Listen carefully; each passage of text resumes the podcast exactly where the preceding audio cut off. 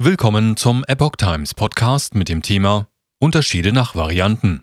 AOK-Analyse. Wenige Fälle von Long-Covid, aber lange Ausfallzeiten. Ein Artikel von Reinhard Werner vom 17. März 2023. Einer Analyse der AOK zufolge verminderte sich die Anzahl der Fälle von Long-Covid mit der Abfolge der Varianten. Betroffene fielen jedoch lange Zeit aus. Die AOK hat eine Analyse zum Post-Covid-Syndrom, besser bekannt als Long-Covid, vorgelegt. Aus den präsentierten Daten geht hervor, dass der Anteil der Fälle von Long-Covid unter mit Corona infizierten Versicherten gering ist. Allerdings ist sein Auftreten der Langzeitfolgen mit einer erheblichen Anzahl an Krankheitstagen verbunden. Einige Symptome bleiben den Betroffenen zudem noch deutlich länger erhalten. Zudem hat die Inzidenz von Long-Covid mit der Verbreitung der Omikron-Variante deutlich abgenommen.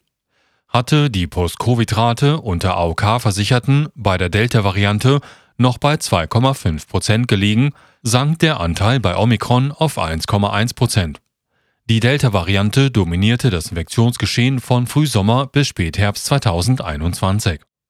Zwischen Januar und August 2021 betrug die Rate von Post-Covid-Fällen bei den akut Erkrankten etwa 2,2 Prozent. Long-Covid in mehr als 8 von 100 Fällen von akuten Atemwegserkrankungen begleitet. Insgesamt waren von Pandemiebeginn bis Ende 2022 etwa 2,3 Millionen bei der AOK versicherte Erwerbstätige mindestens einmal wegen Covid-19 arbeitsunfähig. Long-Covid-Symptome zeigten insgesamt 71.651 Beschäftigte, heißt es in der Analyse. Dort, wo dies der Fall war, bewegte sich die Dauer der Arbeitsunfähigkeit während der Verbreitung der Delta-Variante bei etwa 43,2 Tagen. Das war ein etwas höherer Wert als im Zusammenhang mit den zuvor verbreiteten Corona-Mutationen. Bei Omikron sank die durchschnittliche Ausfalldauer auf 30,9 Tage.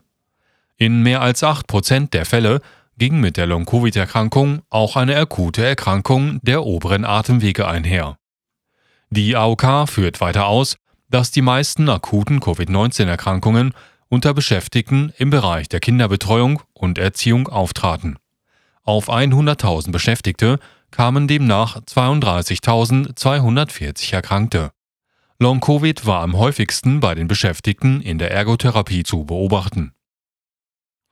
Beschwerden können noch über Monate anhalten.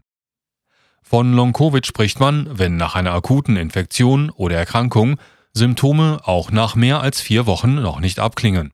Sie treten bei Kindern seltener auf als bei Erwachsenen. Oft halten die Beschwerden auch nach mehr als zwölf Wochen noch an oder treten sogar erst neu auf. Zu den häufigsten Symptomen gehören starke Erschöpfung, Konzentrations- und Gedächtnisprobleme, Müdigkeit oder Kurzatmigkeit. Long-Covid kann allerdings auch mit Problemen des Geruchs- und Geschmackssinns, psychischen Problemen oder sogar Organschäden einhergehen. Studien weisen darauf hin, dass Personen mit bestimmten Vorerkrankungen oder Risikofaktoren ein höheres Risiko haben, Post-Covid-Symptome zu entwickeln. Als relativ gesichert gilt ein Zusammenhang zwischen dem Long-Covid-Risiko und chronischen Atemwegserkrankungen wie Asthma oder COPD.